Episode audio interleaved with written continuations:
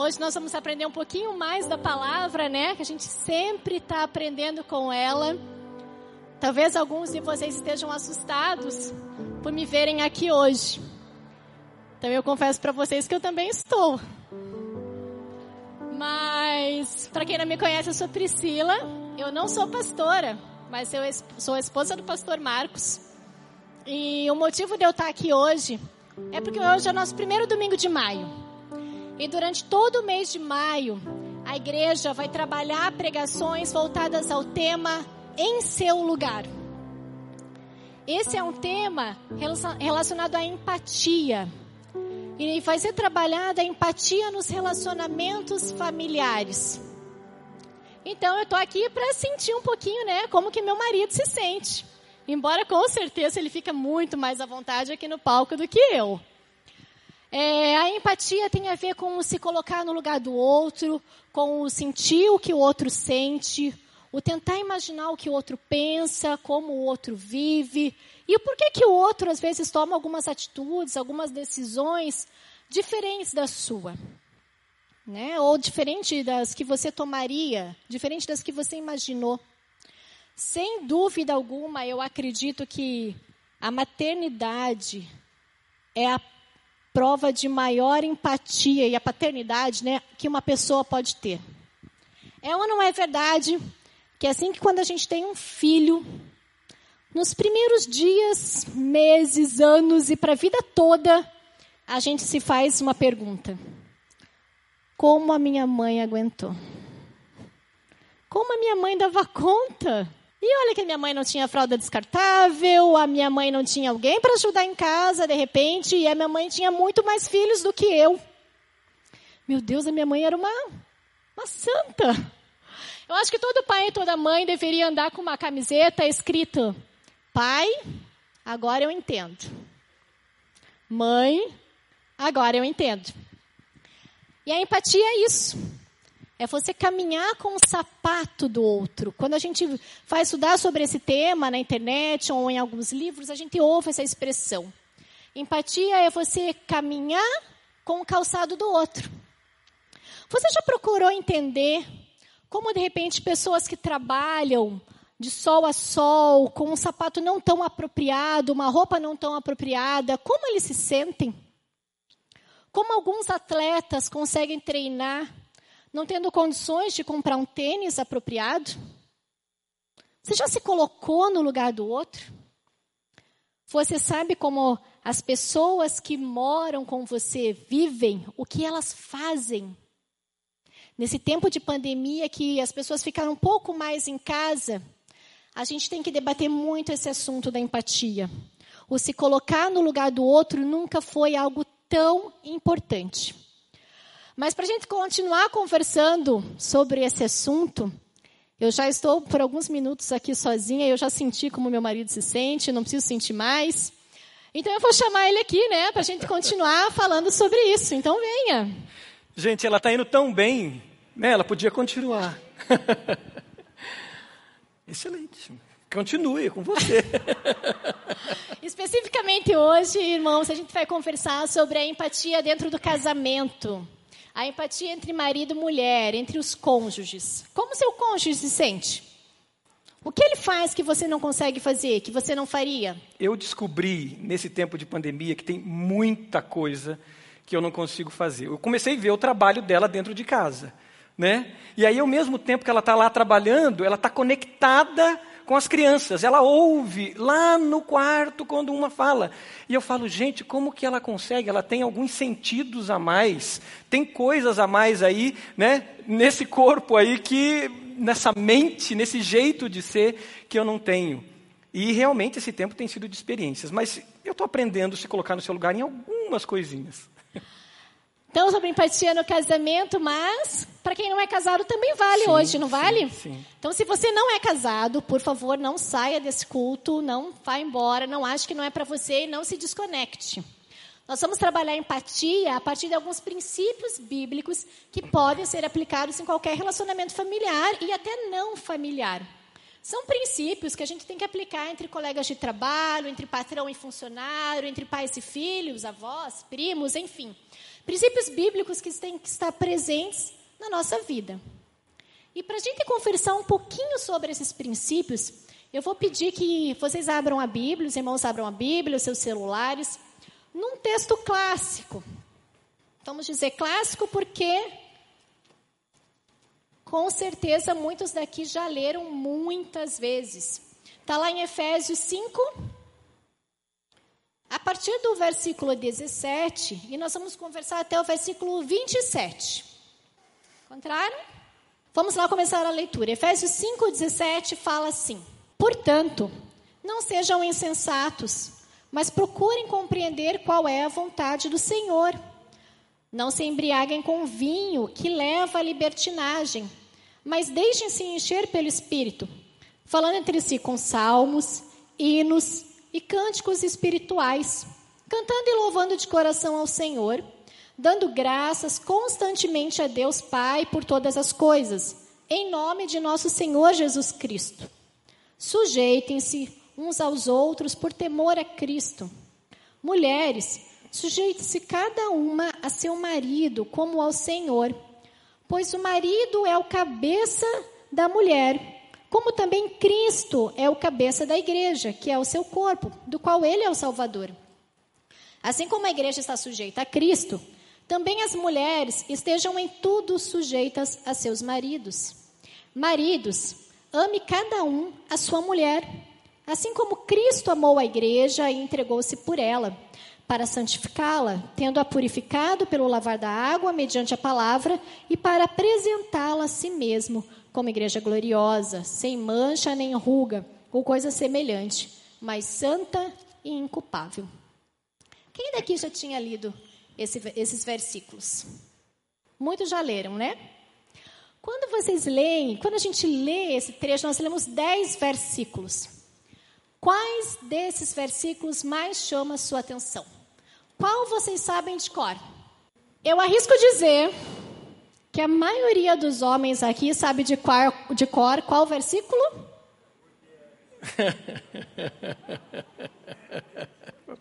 Vamos, qual versículo? Mulheres sejam sujeitas aos seus maridos. Como pensar em outro, né? Mulheres, qual é o versículo que vocês sabem de cor? Amem as suas mulheres, maridos, como Cristo amou a igreja. E não é mesmo que quando toda vez que alguém lê esse versículo na igreja, em público assim, aí no banco a gente cutuca o marido ou a, a esposa, não é verdade? Presta atenção lá, ó. Sujeite-se. Ame. Ah.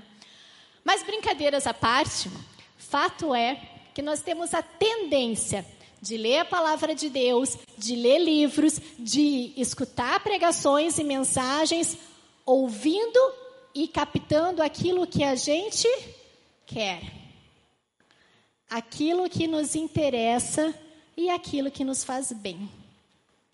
Às vezes Deus está ali querendo mostrar uma outra, um outro ponto de vista, mas não, os nossos olhos se voltam para aquilo que nos faz bem. E isso está relacionado a algo que é intrínseco no ser humano, que é chamado egoísmo. O egoísmo ele tem sido o maior vilão dos melhores casamentos e das melhores famílias. Se o egoísmo estiver presente na sua casa, estiver presente em você e for preponderante, não importa o quão bom o seu casamento seja, a tendência é que você tenha problemas. Vamos assistir um pouquinho, um vídeo ali rapidinho que fala sobre isso.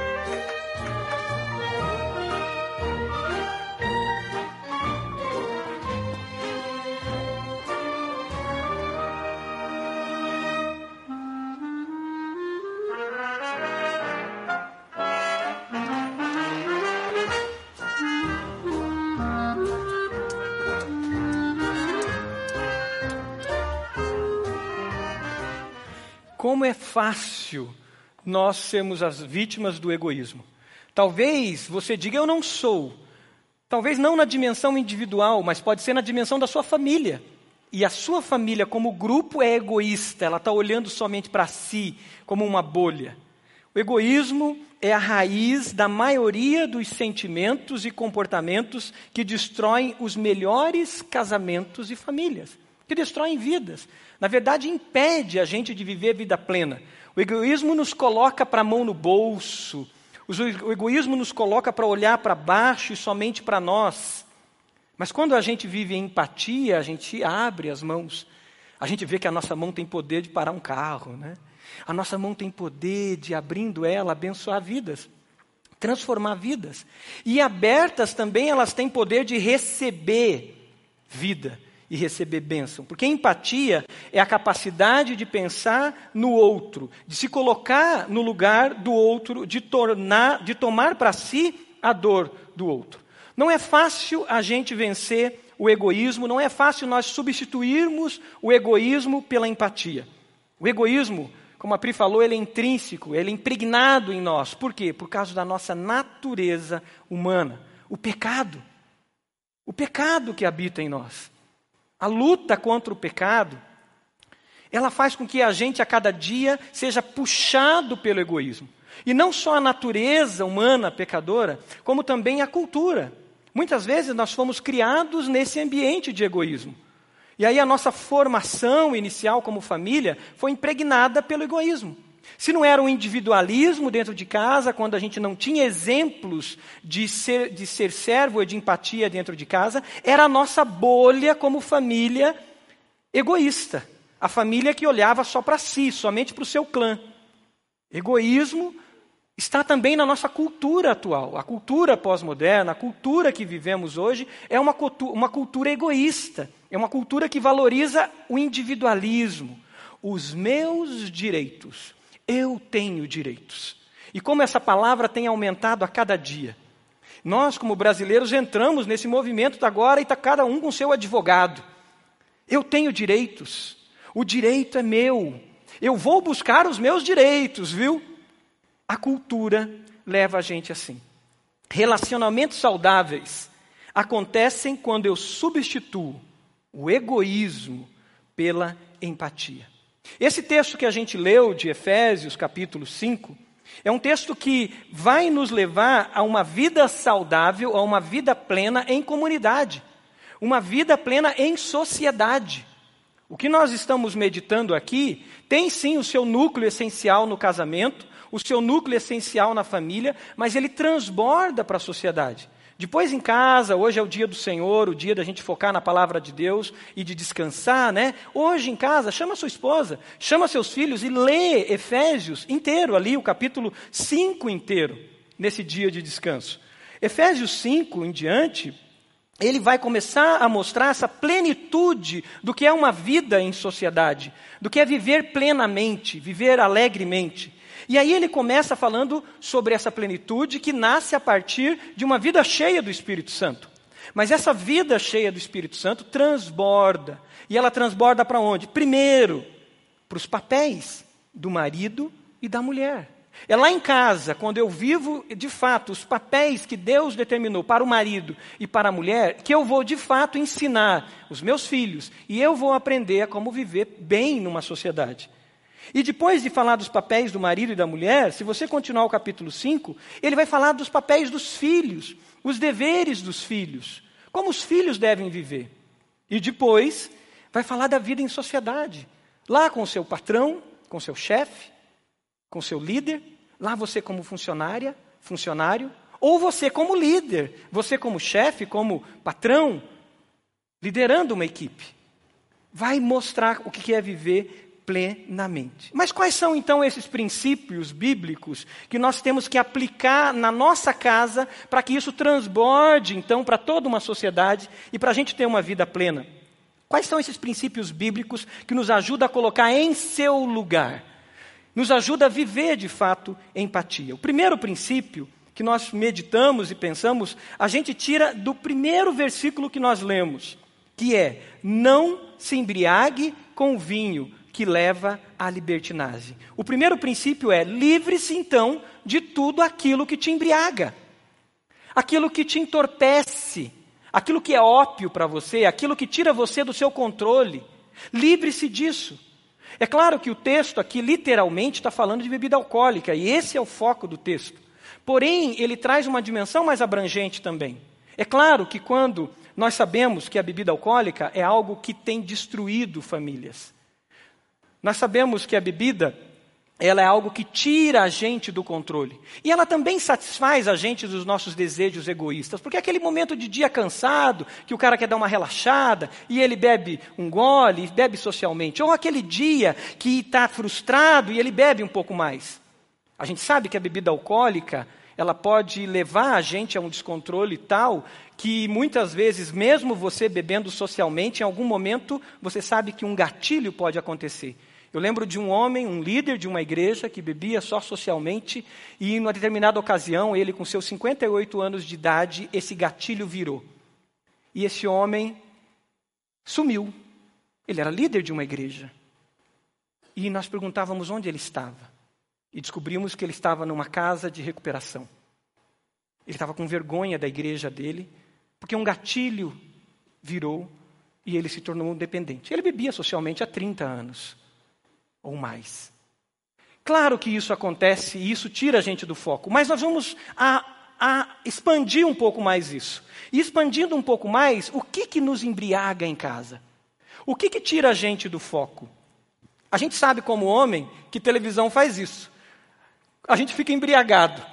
Ninguém consegue falar com a gente quando a gente está assistindo televisão, pelo menos a maioria dos homens. Parece que você não está ali. É uma das coisas, mas o que mais?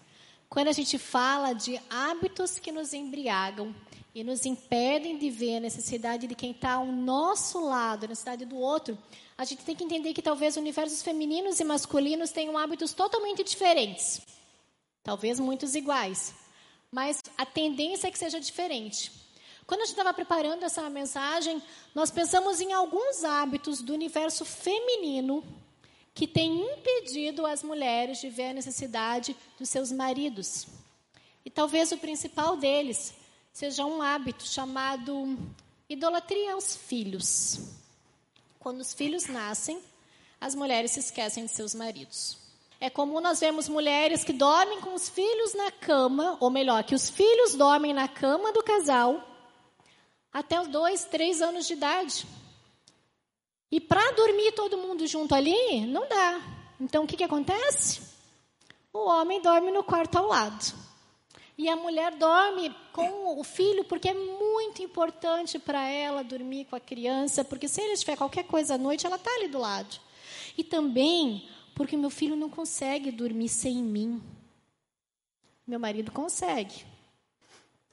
E aí é uma idolatria aos desejos daquela criança que o pai não pode dar uma opinião. Porque quem decide sobre como aquele filho deve ser educado e criado é ela. Eu sou a mãe dele e eu mando nessa área aqui da casa. Isso tem derrubado muitos casamentos. E eu não estou dizendo só de filhos pequenos. As mães têm a tendência a idolatrarem seus filhos e a colocarem acima de seus cônjuges, cônjuges mesmo depois de adultos. Outro ponto que pega muito no universo feminino é uma questão relacionada ao consumismo. Algumas mulheres sofrem muito com isso e não conseguem ver a visão geral, as necessidades gerais da casa, os projetos futuros, quais são os alvos do casal, o que você sonha com o seu marido de conseguir obter, de conseguir comprar, porque eu tenho a necessidade de comprar coisas imediatas, que no fundo, no fundo não são necessárias, mas eu quero. E como eu não ouço a opinião de ninguém, o consumismo eu vou lá e compro. O consumismo me afasta do meu marido, me afasta dos objetivos da minha família. Outra questão que pega muito para as mulheres é algo chamado feminismo. O feminismo tem valor, veio resgatar um valor da mulher que era muito necessário, mas tem pessoas que pegam essa, esse valor da mulher e falam o quê? Se eu trabalho, se eu tenho meu dinheiro, eu decido o que eu faço. E você não venha me dar opinião, porque até ganho mais que você. Então, por que, que você tem que decidir? A gente vai trocar de carro, sim. Os meus filhos vão estudar nessa escola, sim. Porque eu tenho poder de decisão. Eu sou mulher, eu sou igual a você. E pronto. E outra questão que eu pensei, lógico que tem muitas outras, mas que é algo que embriaga as mulheres, a impedem de ver a necessidade do outro, é a busca pela imagem perfeita, pelo corpo perfeito. Mulheres que decidem fazer dietas, por exemplo, e não cozinham mais em casa. Não, eu preciso só de salada, agora carboidrato está fora. Eu não estou falando que só a mulher tem que cozinhar em casa, não é isso que eu estou dizendo. Pelo contrário, incentivo os homens a cozinharem. Eu vou aprender. Meu marido não cozinha, mas ele faz muitas outras coisas boas. Mas o que eu estou dizendo é que o fazer um prato que seu esposo gosta e precisa também é uma demonstração de amor. E isso não vai te deixar mais gorda. É só parar de comer, não comer, né? Faz o dele e o seu. É uma demonstração de amor. Mas a busca pelo corpo ideal, pela imagem perfeita, tem impedido muitas mulheres de ver a necessidade de seus esposos dentro de casa. Mulheres, vocês sabem qual o hábito que te embriaga? O que, que pega para você em casa? Qual é o teu ponto fraco? Que na verdade é forte, né? Porque é ele que está preponderando e mandando. Vocês já se analisaram? Que está te impedindo de ver a necessidade das pessoas que convivem com você? Não é fácil isso também para nós homens. Mas nós homens também temos uma habilidade de racionalizar isso. Os nossos hábitos que nós temos, alguns deles a gente racionaliza. O principal que nós racionalizamos é o trabalho. O trabalho é uma virtude. Para nós cristãos evangélicos, esse é um valor muito grande. Nós sabemos que trabalho não é uma maldição. Nós cremos que trabalho está dentro do mandato cultural, antes do pecado existir. Lá em Gênesis capítulo 2. É uma virtude, é um valor. Porém, como é fácil a gente racionalizar isso. E aí a gente entra na busca e se envolve na busca pelo sucesso, pelo nosso empreendimento, pela nossa carreira, pelos nossos estudos, pelos diplomas que nós precisamos ter, e aí nisso racionalizamos, dizendo: não, isso é importante para a família, isso é importante para você, isso é importante para o nosso futuro, isso é importante para a nossa aposentadoria, e com isso nos tornamos embriagados pelo trabalho, pela busca do sucesso, pela carreira pela, pelo mestrado, pelo doutorado, pós-doutorado, tetradoutorado, e a gente não para. Achando que estamos fazendo algo para a família, estamos destruindo a família. Claro que é bom chegar em casa e, como eu disse, ter um pouco daqueles, daquilo que a gente diz que é direito e dar uma descansada. E aí a gente chega e diz: Olha, eu preciso descansar porque o dia foi muito intenso. E aí, deixa eu jogar meu videogame aqui. Deixa eu ver aqui a minha série. Deixa eu ver o meu jornal. Eu lembro que eu era viciado em jornal, início do casamento. E eu tinha que, de manhã, eu tinha assinatura de jornal impresso, né? não existe mais isso, muita gente nem sabe o que é isso. Mas eu tinha assinatura de jornal impresso. Eu começava lendo o jornal impresso no café da manhã. Eu ia ouvindo a CBN. Vou, na hora do almoço eu tinha que ouvir alguma outra rádio de notícia. Na época não tinha Band News, né? já faz bastante tempo. Aí à noite eu tinha que assistir o jornal da Globo. Mas aí eu tinha que assistir o da Record para comparar a pauta para ver se era tendencioso ou não. Aí às 10 eu tinha que assistir a Globo News. E à meia-noite eu tinha que ver os comentários viciado, embriagado, e esquecendo de quem? Da minha esposa. Talvez você não seja viciado em jornal, mas viciado em futebol ou algum tipo de esporte. E aí você tem que conversar com seus amigos no final do dia sobre o jogo. Aí você tem que assistir o jogo. E você tem que assistir e participar ou ver a mesa redonda. Depois a quadrada, a triangular, a oval e todas as mesas possíveis. Mas a mesa da sua casa fica esquecida. Porque o egoísmo toma esse espaço. Vícios nossos de cada dia que matam o outro. Vícios nossos de cada dia que destroem o outro. Temos que estar atento a isso. A pergunta é: quais são os desejos do seu coração? Quando você chega cansado do trabalho, sim, e o desejo do seu coração é relaxar, você olha que também a sua esposa talvez não trabalhe fora, mas ela ficou o dia inteiro trancada dentro de casa com o filho, com a filha, resolvendo questões da casa, que talvez ela também precise descansar, e ela precisa mesmo. Ou que talvez ela também trabalhou fora e ela chegou e ela está preocupada com o dia de amanhã, de arrumar a mala das crianças, de ver o material que tem que ser feito. Qual é a tarefa do outro dia? Eu nunca sei qual é a tarefa do outro dia. Mas ela está preocupada com isso. Agora, se ela está preocupada com isso, talvez seja a hora de você dizer: vamos deixar para descansar depois. E eu vou ajudar ela a arrumar determinadas coisas e vou participar da casa. Para que com isso eu tenha um tempo de qualidade com ela. E o descansar não é só meu, o descansar é nosso. Nosso, porque no casamento não existe eu, no casamento existe nós. Quais são os desejos do seu coração que te impede de ver o outro e a necessidade do outro?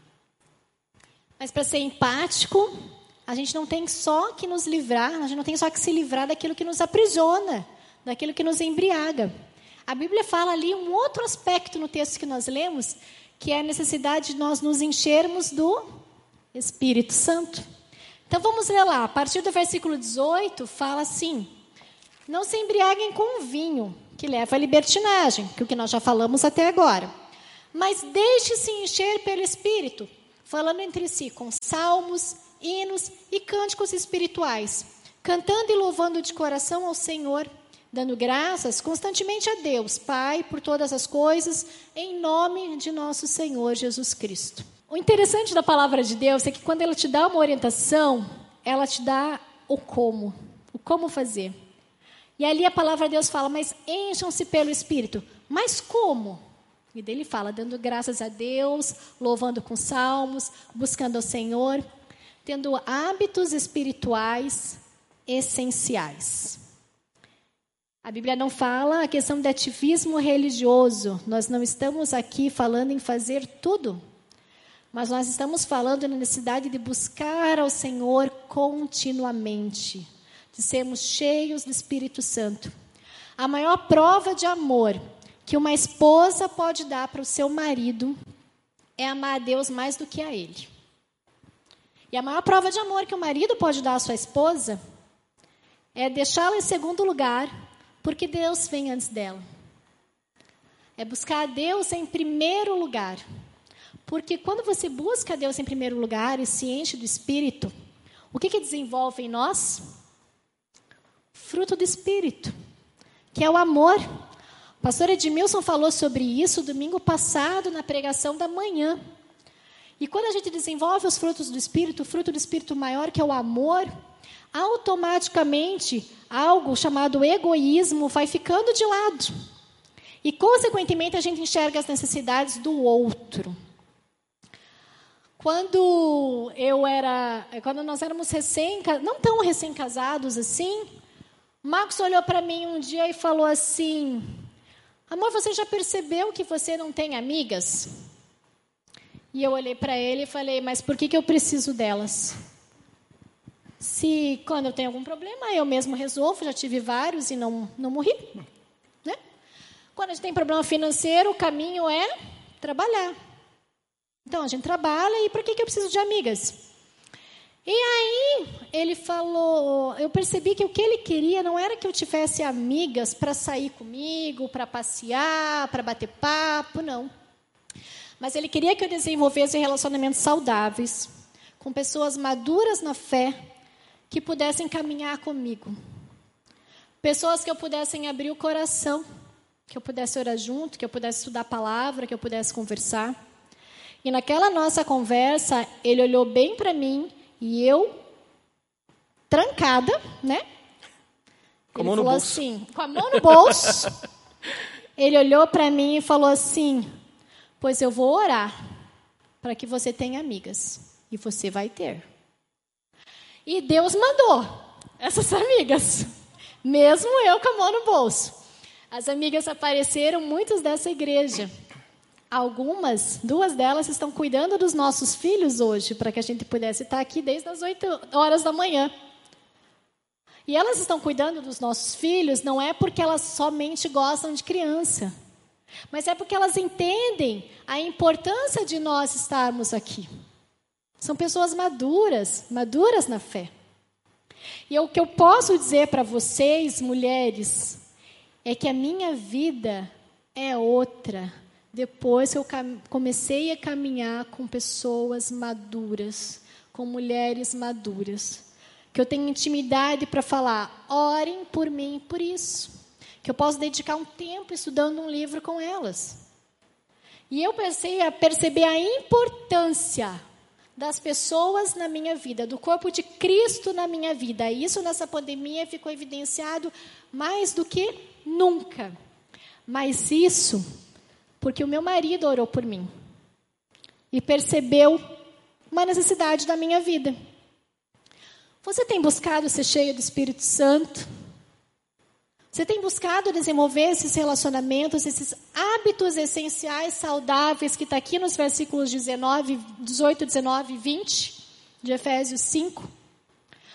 Você tem incentivado o seu marido, a sua esposa, a desenvolver esses hábitos? Especialmente no início do casamento. O casal recém-casado quer tanto ficar junto, quer tanto ter todas as noites romantizadas, que um não libera o outro para um estudo bíblico em uma noite. Não libera o outro para uma caminhada no parque com uma outra pessoa que pode abençoá-lo. Não libera o outro para um café da manhã querem tanto viver o casamento, tem casais que querem tanto viver o casamento, tanto, tanto, tanto, que não aceitam dividir o seu cônjuge nem mesmo com Deus. E aí, pensando que vão elevar o seu relacionamento, vão levá-lo ao chão. Querendo atingir o teto, vai para o subsolo. Porque Deus precisa estar presente ali dentro. Isso é muito sério e muito importante. Eu lembro que com essa experiência da Pri que ela compartilhou, é, eu entendi que além de orar, eu tinha uma responsabilidade de facilitar essas amizades para ela. E eu lembro de várias situações, de, até hoje ainda, de eu dizer, não, deixa que eu, fique com, que eu fico com as crianças e você vai se encontrar com aquelas irmãs, com aquelas pessoas que você vai estudar a Bíblia junto, ou você vai orar junto e você vai ter um tempo de qualidade para crescimento mútuo. Isso é fundamental. E eu lembro de situações, até no início, né, ainda sem ter filho, depois do tempo de gestação, de eu marcar encontros no parque entre casais, amigos, e eu tirar, sair os homens e deixar a Pri com as mulheres para que ela desenvolvesse relacionamentos saudáveis. Intencionalidade em ver a minha, minha, minha esposa crescer cheia do Espírito Santo. Eu me lembrei de uma história de uma mulher que eu conheci aqui na igreja lá pelos anos de 2004, quando estava recém começando o ministério aqui com a juventude. No ministério de adolescentes, eu lembro que muitos amigos evangelizavam seus amigos na escola. E eu lembro de um menino, tinha seus 14 anos de idade, que o amigo dele trouxe ele para a igreja. E esse menino começou a frequentar aqui a igreja. E um dia eu perguntei para ele, eu falei, olha, e seus pais? Ele disse, olha, meu pai não tem nada contra, mas minha mãe é ateia. Minha mãe não crê em Deus. Eu falei, puxa, que interessante. Uma hora eu quero conhecer sua mãe. E começou esse menino vir, eu lembro que a mãe trazia, deixava aqui no estacionamento e ia embora. De repente o pai veio e de repente o pai entrava. E o pai começou de vez em quando até vir nos nossos cultos. E um dia eu falei, eu preciso conversar com essa mulher. E um dia eu me encontrei com ela, eu fiz de tudo para estar tá lá no momento que ela ia chegar. E quando ela chegou, eu fui conversar com ela. E conversando com ela, sobre ela, sobre os filhos, eu falei, puxa, que bom que você traz teu filho aqui. Eu falei, ah, seu marido também vem, entra, né? Gosta. Ela falou, é, ele tem assim um, uma certa mística, uma coisa de espiritualidade, ele gosta dessas coisas. E eu falei, e você? Ela falou, eu sou ateia. Eu falei, puxa, mas que interessante. É, você sendo ateia, eu vejo você fielmente trazer o seu filho aqui toda sexta-feira. E você também parece que não impede seu marido de vir aí de vez em quando no domingo. Me explica isso. Ela falou, é muito simples, pastor. Eu não sou burra. Eu posso ser ateia, mas eu não sou burra. Eu quero meu marido com vocês. Eu confio em vocês. Aqui só tem gente boa. O meu filho, quando começou a vir aqui, mudou o comportamento dele, a atitude. O amigo dele que trouxe ele aqui, o Rafinha, é um, um amor de pessoa. Eu quero o meu marido e eu quero o meu filho com vocês, com gente boa. Viver o corpo de Cristo é isso. Nós estimulamos o outro a crescer com o outro, com o corpo de Cristo, com a igreja de Jesus. Nós temos intencionalidade em fazer o nosso filho crescer e também podemos ter, eu estou vendo jovens aqui, nós temos que ter essa intencionalidade em fazer o nosso pai crescer. E a nossa mãe, muitas vezes, facilitando, mostrando e orando, dizendo: faz do meu pai um homem cheio do Espírito Santo. Faz da minha mãe uma mulher cheia do Espírito Santo, uma mãe cheia do Espírito Santo. Faz da minha esposa uma mulher cheia do Espírito Santo. Quando você vê que teu marido não está orando muito, o que você faz? Você dá de dedo nele e diz: Ó, oh, estou vendo que você não está orando, hein? Porque está muito mal educado. Ou você começa a orar e diz: Senhor, toca o coração dele. Senhor, move o coração do meu marido. E você de repente começa a chamar ele, amor, vamos orar? Faz tempo que a gente não ora junto. Quando você vê que a sua esposa não está orando, não está lendo a palavra, você diz para ela, de, dando de dedo na cara dela que ela não está crescendo, ou você cria um ambiente discipular? Nós somos uma igreja discipular, um ambiente onde ela vai crescer com você. Precisamos que o nosso cônjuge ame mais a Deus do que todas as outras coisas seja cheio de Deus. Precisamos que a nossa esposa ame a Deus sobre tudo, apaixonada por Jesus. Precisamos que o nosso marido ame a Deus sobre tudo, seja apaixonado por Jesus. E o texto, ele ainda nos vai apresentar um terceiro princípio. O terceiro princípio que é essencial para nós, nós vivemos a empatia no casamento, o se colocar, o estar em seu lugar que é o servir antes de ser servido.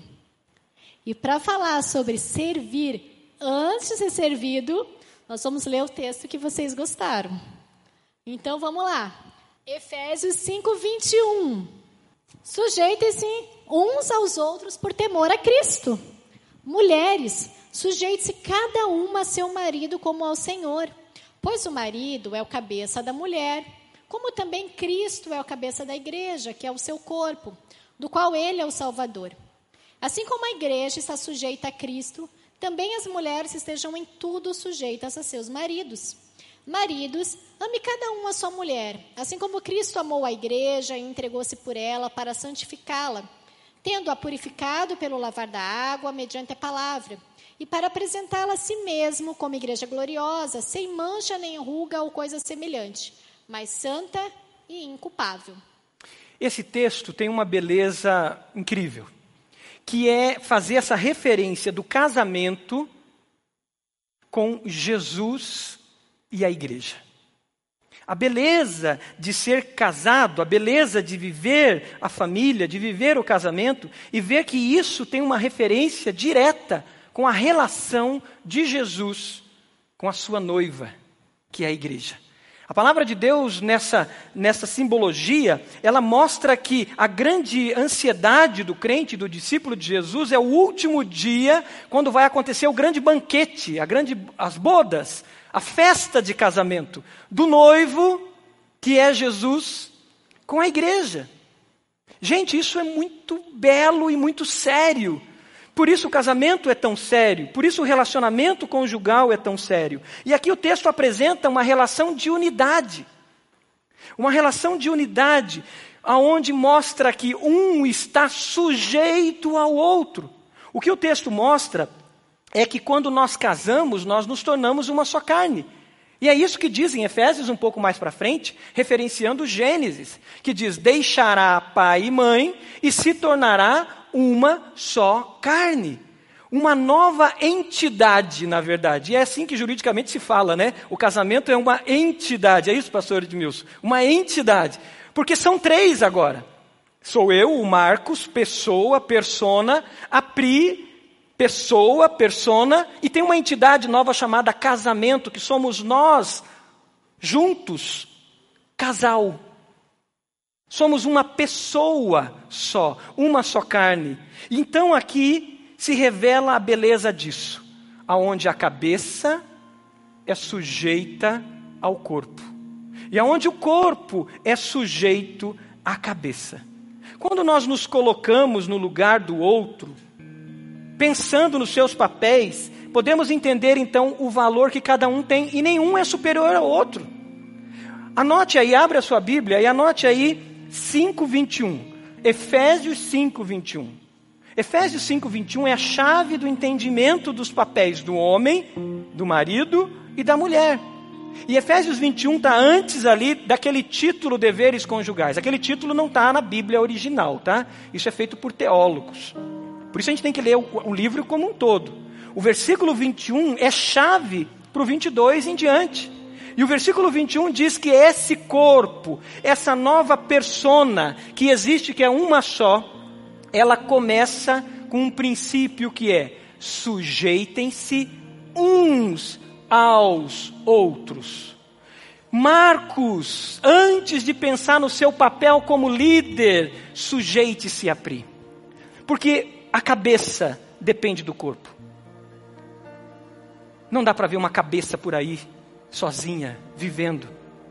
Pri, antes de pensar no seu papel no lar, sujeite-se ao Marcos.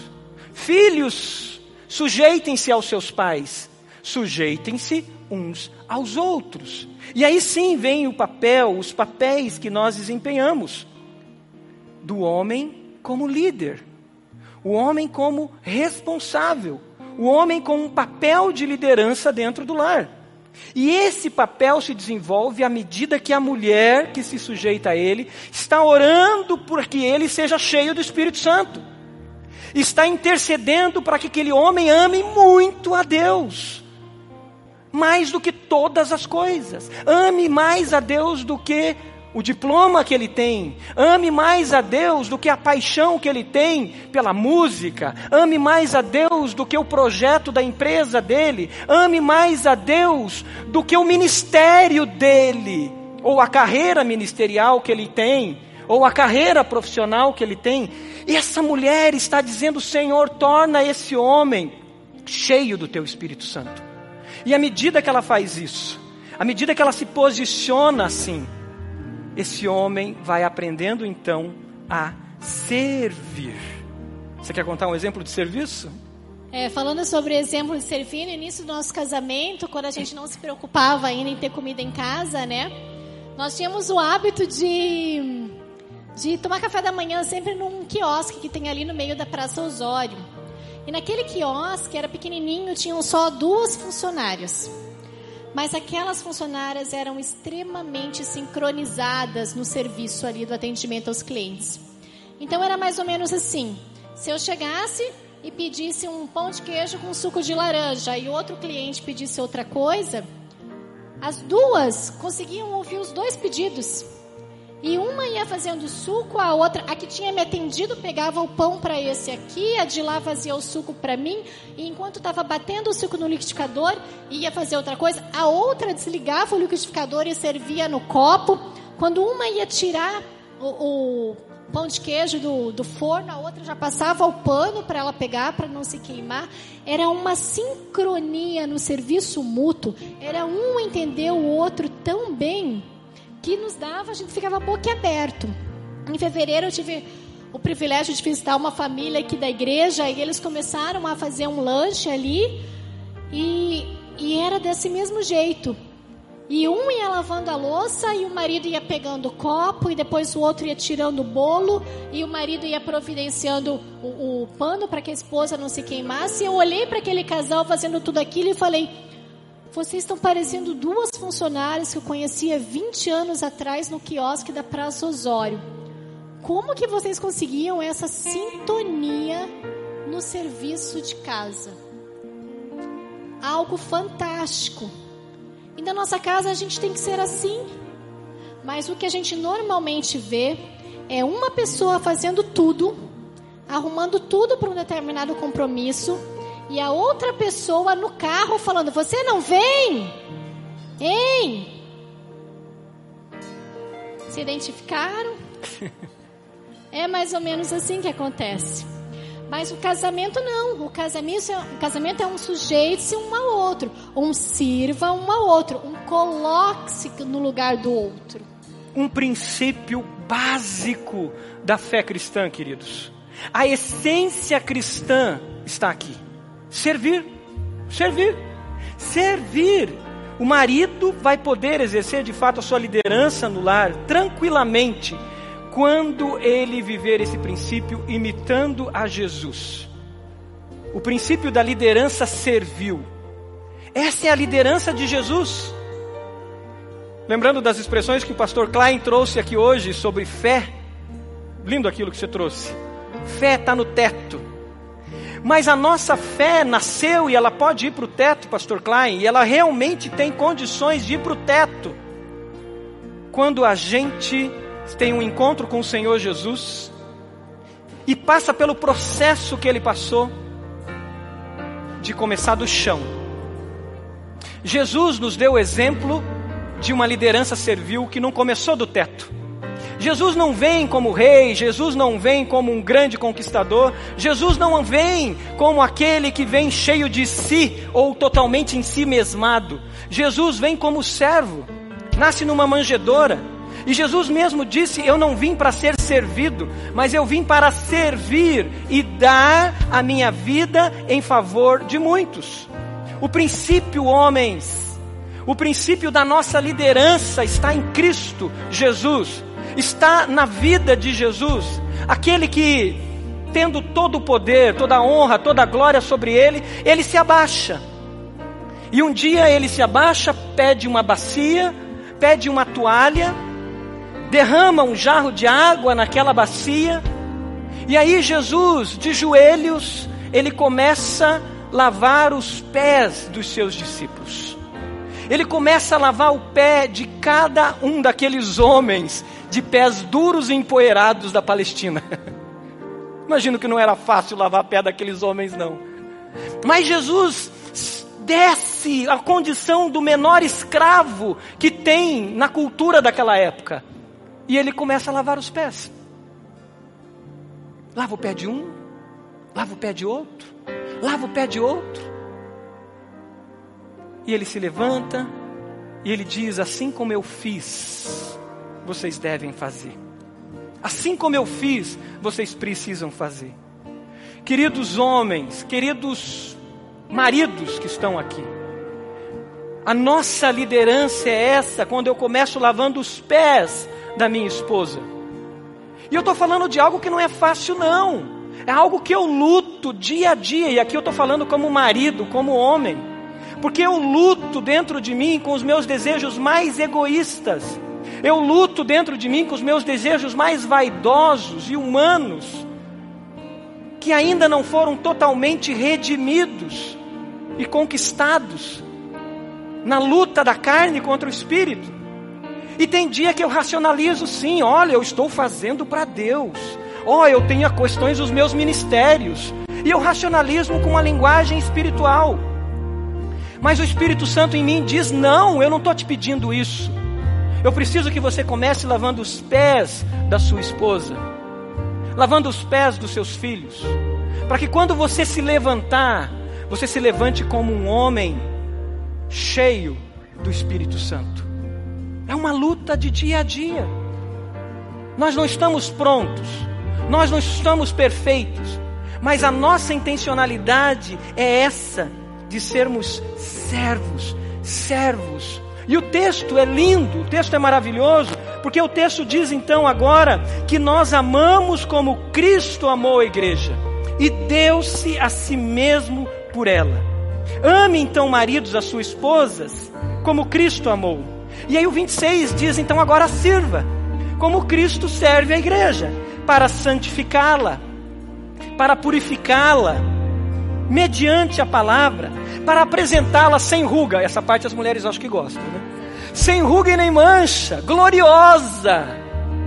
E esse é o desafio nosso, homens. Daqui 10 anos, Oséias, daqui 10 anos, a tua mulher tem que estar tá mais linda. Não é isso? A Pri tem que estar tá mais linda. Não só linda fisicamente, mas linda na alma. Do Klein chegar e dizer, Pastor Marcos, faz 10 anos que eu não vejo a Pri a mulher está muito mais inteligente, a mulher está mais sábia. E ele, com toda a licença, pastor, a tua mulher está mais bonita. Por quê? E ele vai dar os parabéns para mim. Porque é a minha missão. E a missão dela é daqui 10 anos. Pastor Edmilson chegar e falar: Parabéns, Pri. Você está fazendo o teu marido ser um homem mais crente, um homem mais homem, um homem cheio do Espírito Santo. E ele não vai dar os parabéns para mim, ele vai dar os parabéns para Pri. Esse é o nosso desafio, queridos. Sermos cheios do Espírito. E quando a mulher sabe, quando a mulher tem a convicção de que seu marido é líder, mas a liderança dele é baseada no serviço, que é uma liderança com humildade, uma liderança servil. Quando a mulher tem consciência de que as decisões que o marido toma dentro de sua casa, mesmo não sendo as que ela tomaria, às vezes totalmente opostas às que ela tomaria, mas quando as decisões que ele toma foram tomadas com base na oração, foram tomadas após ouvi-la, após conversar com ela, após avaliar as opiniões dela, após orar junto, e visando ao bem de todos. Quando a mulher tem a consciência disso, é muito fácil ser submissa a esse homem. Aí não precisa conversar sobre papel da mulher como não ser inferior, ser companheira, ser ajudadora. Não precisa conversar sobre o valor de cada um, porque isso já está muito firmado entre os dois. A mulher é submissa, é facilmente submissa ao seu marido quando ela tem a consciência na cabeça e no coração de que ele a ama sacrificialmente. Homens, se vocês querem uma mulher submissa, amem seus maridos sacrificialmente. Suas esposas. Amem suas esposas, sacrificialmente. sacrificialmente. É muito fácil ser submissa quando o homem exerce uma liderança assim, não é, mulheres?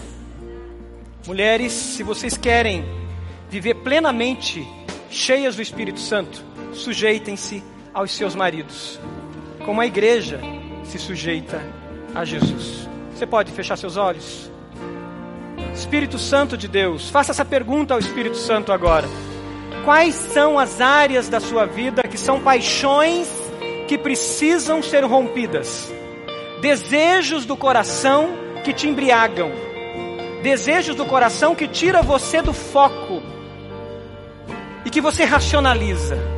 Diga, Espírito Santo de Deus, sonda o meu coração e me revela, me mostra. Pergunte isso. O que você tem feito para ser cheia do Espírito Santo?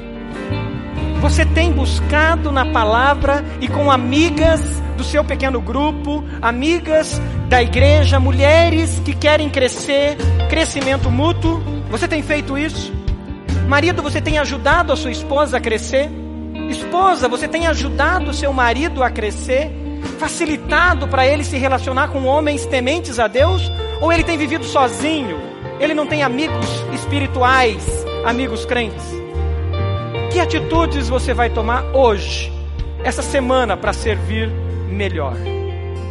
Senhor, nós estamos reunidos como igreja do Senhor e pedimos que, como corpo, como noiva de Cristo que somos, Teu Espírito Santo hoje continue essa obra, essa obra de purificar-nos, de santificarmos como igreja, para que a gente se apresente diante do Senhor como igreja gloriosa.